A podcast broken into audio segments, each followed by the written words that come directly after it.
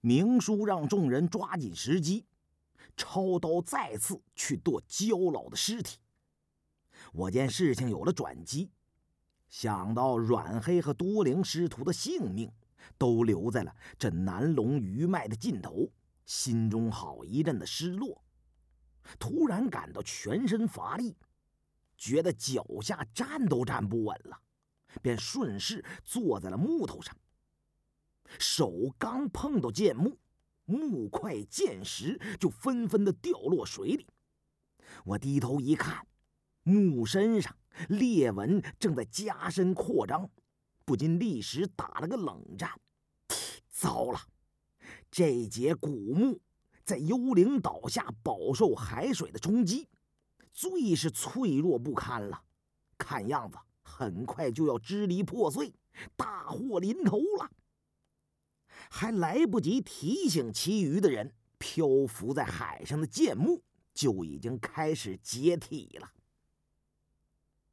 漂浮在珊瑚螺旋海面上的剑木，在海眼中千万年不腐不朽，全仗着海中生气维持。如今离了归墟，又接连遭受几次重创。满是鳞纹的树皮以及嵌入其中的剑石开始纷纷的脱落剥离。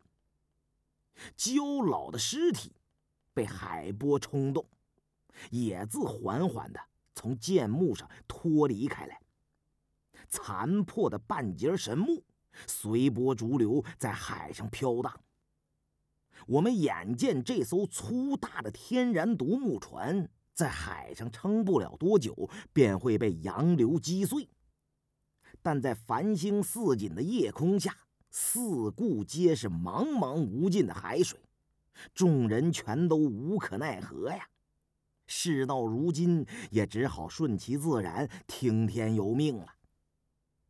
我望着身边起伏的龟群，正在苦思对策，忽见不远处的龟背上。好似附了个人，那人身穿带有黄色标识的潜水衣，在海面上颇为醒目，一头长发披散开来，正是落入龟墟的多灵啊！他趴在龟背上一动不动，也不知是死是活。